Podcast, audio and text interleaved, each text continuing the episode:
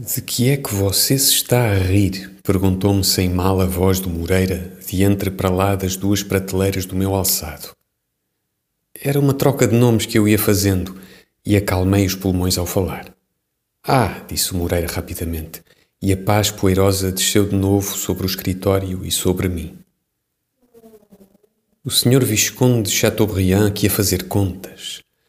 O senhor professor Amiel aqui num banco alto real o Sr. Conde Alfred de Vigny debitar o Grandela, se não corre nos douradores. Nem o Bourget, coitado, que custa a ler como uma escada sem elevador. Volto-me para trás do parapeito para ver bem de novo o meu Boulevard de Saint-Germain e justamente nesta altura o sócio do roceiro está cuspindo para a rua. E entre pensar tudo isto e estar fumando e não ligar bem uma coisa e outra, o riso mental encontra o fumo e, embrulhando-se na garganta, expande-se num ataque tímido de riso audível.